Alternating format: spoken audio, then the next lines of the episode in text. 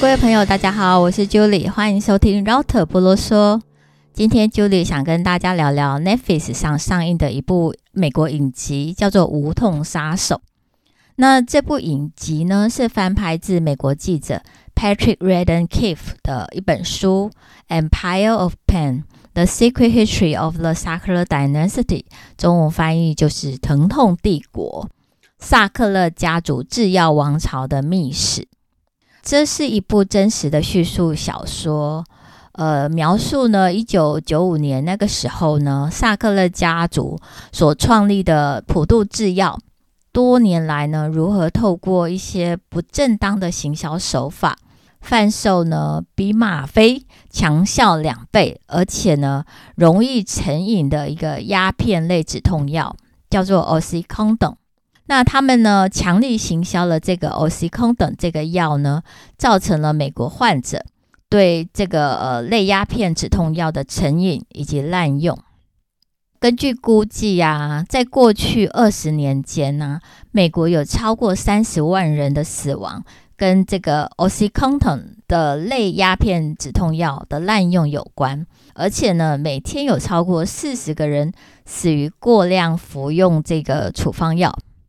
但是呢，萨克勒家族呢，他们其中没有任何一个人。因为贩售 Oxycontin 这个药而受到任何的刑事处罚，是不是非常的不正义呢？很多人因为用了这个药而死亡，但是呢，强力行销这个药的萨克勒家族却没有任何的刑事责任。好了，我就来跟呃各位简单介绍一下这个事实到底是怎么一回事。话说啊，在一九九五年的时候，美国这个普渡药厂呢，它研发出来了一个缓释型的新药，也就是这个药呢，可以在留在人体里面比较长的时间，不用呢每四个小时就吃一次药，可能只需要吃一次药就可以维持一整天，这种叫做缓释型的药。那萨克勒家族呢，它的这个普渡药厂研发出了这个 Oxycodone。他呢，呃，为这个 Oxycodone 止痛药呢，筹划了史上规模最大的药品行销活动。他们呢，为了增加这个销售量，就呢有点呃 off label 啦，就是它通常药品呢都有它限制它的呃临床用途，指定说呃，比如说这个 o x y c o t o n 本来应该是局限在只有癌症患者的疼痛才可以使用的癌症患者止痛药。但是呢，他们为了增加销售量，因为癌症患者毕竟是比较少数的人，他们呢就用话术说：“哎，这个 o x y c o t o n 呢是一个全方位的疼痛管理药物，不管什么疼痛都可以用来止痛。”那这个药厂呢就派出非常漂亮、光鲜亮丽的美女业务代表。挨家挨户的去拜访医师，面对面跟医师推销。那他们呢，就训练有素，会利用一些话术哦，甚至是发表医学研究期刊、至宣传的网站，还有拍摄呃医生跟患者共同见证 Oxycodone 这个药的好处。他们拍了很多宣传的影片，呃，赞助医师去参加研讨会啦。甚至甚至买通美国 FDA 审查的官员，为 Oxycodone 来背书，来刺激这个 Oxycodone 药品的销售量。那当时呢，这个普渡药厂呢，他他们忽略了 Oxycodone，其实呢，这个药是有成瘾性的，也就是容易上瘾，所以呢，会造成一些人的滥用，而且呢。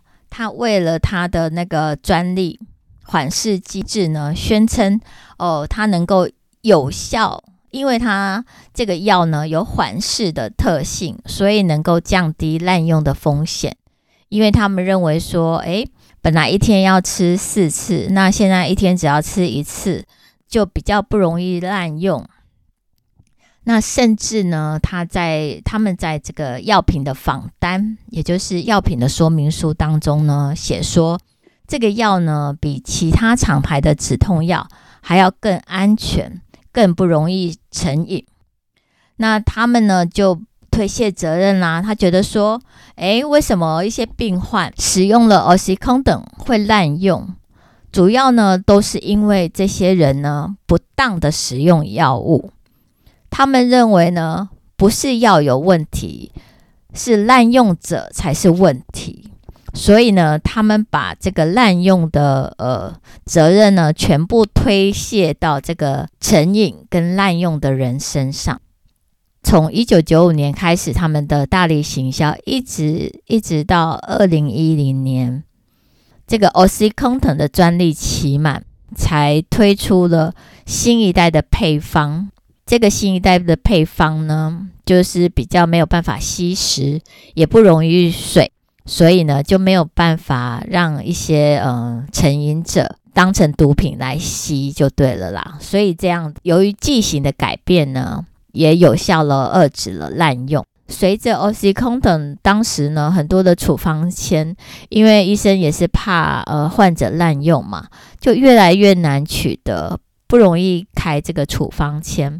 所以呢，很多。已经上瘾的人怎么办？他就只好找其他的药物代替啊，要不然他们那个瘾头一来，没有没有药，他们是受不了的。那其他药是什么药呢？选择之一就是鸦片类的海洛因。这也就是为什么当时啊，在美国，OxyContin 这个药呢，被视为是造成美国鸦片类药物滥用的主因之一。那在影集中呢，医师并且会建议成瘾者使用美沙酮来处置毒瘾戒断症。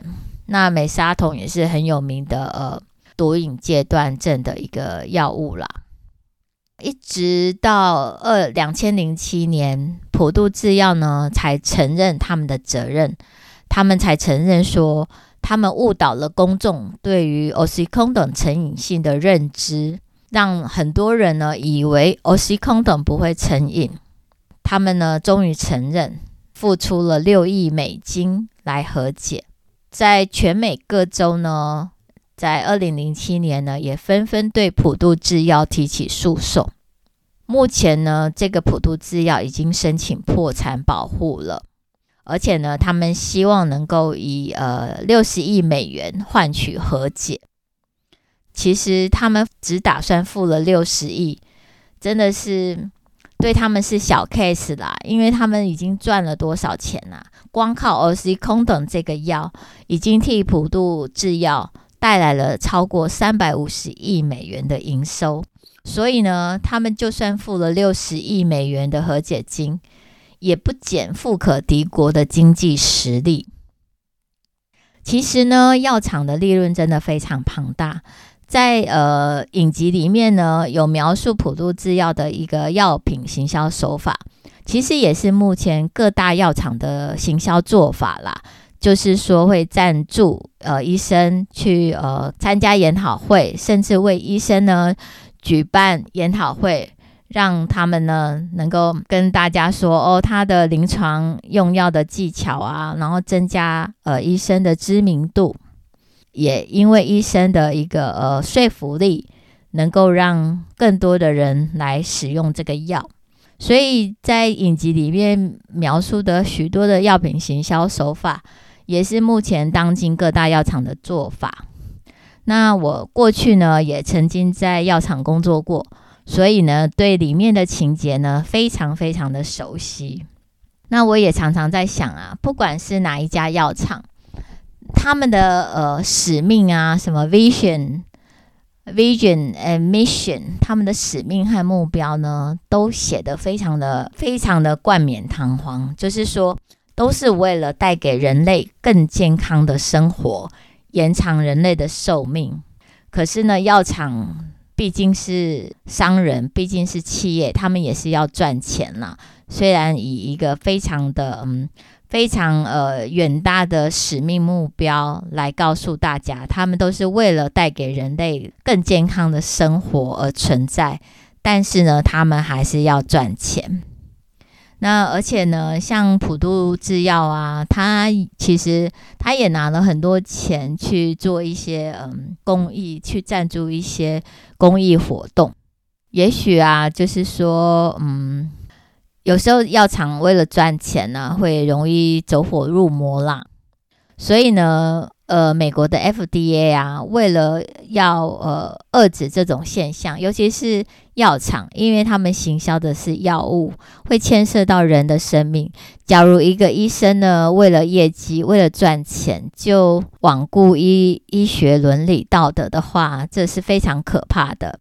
但是呢，拿人的手短啊，吃人的嘴软，所以呢，美国 FDA 就建立了很多药品的行销规范，避免医生呢因为药厂的赞助或者是利益而做出违反病患利益的诊断跟治疗。可以说呢，Oxycodone 呢是药品行销的胜利，因为他们的行销。手法是真的值得很多的呃药厂销售人员来学习，但是呢，他们却不可以违反伦理道德。他犯了一个大错，就是说，Oxycontin 呢是大众健康的灾难。虽然它是一个行销的典范，但是呢，却不是一个正当的一个做法。其实我也知道说，呃，现在很多公司啊都在推推动 ESG 啊，就企业社会责任。说好听啊，很多企业都一定会善尽企业社会责任。但是呢，有些有些企业他心里想的只是为了符合法规，或者是借由 ESG 来美化他的企业形象。为他的那个业绩带来注意。那这一部影集呢，讲萨克勒家族从一个大萧条时期的小家庭，一直到成为美国前二十大富有的家族。他们的财富累积呢，主要就是靠厉害的药品行销所建立起来的。而且呢，他们赞助很多的艺术教育的慈善活动。被当时的美国人认为他们是热爱艺术跟教育的慈善王朝，却没想到他们萨克勒家族巨大财富的一大部分呢，却是靠着贩毒，讲好听一点是贩售止痛药 Oxycodone 带来的，但是讲难听一点，它造成了人类的呃成瘾跟滥用，跟毒品有什么两样呢？科技呢，为人类带来幸福。但是也可能带来灾难，很多事情都是这样。这也是我们为什么现在那么担心 AI，那么担心呃未来的新科技的原因。因为科技虽然为我们带来了幸福，但也可能带来不可回复的灾难。很多的事情啊都不能够跨出伦理道德的界限。药品发展的历史啊，曾经也有过许多的案例。一开始呢，是为了救人，却没想到到后来却造成严重的副作用。那在这场扎克勒家族普渡药厂的悲剧中呢，由于 o x y c o n 等这个止痛药，造成了无数个破碎的家庭跟丧失生命的受害者，难以估计。但是，想一想，这药商所做的赔偿，真的足够抚平这些家庭的伤痛吗？今天呢，Julie 跟各位朋友介绍的这部影集《疼痛帝国》，最大的感想就是，我们不能够重蹈覆辙。我们追求科技，追求利润，追求幸福。但是无论如何都不能够跨越道德伦理的一个界限。好了，今天 Julie 就跟各位聊到这喽，希望你们喜欢。有空也可以去 Netflix 上找一找《疼痛杀手》这部影集，或者是直接看这本书《疼痛帝国》。以上です。我们下次见喽，拜拜。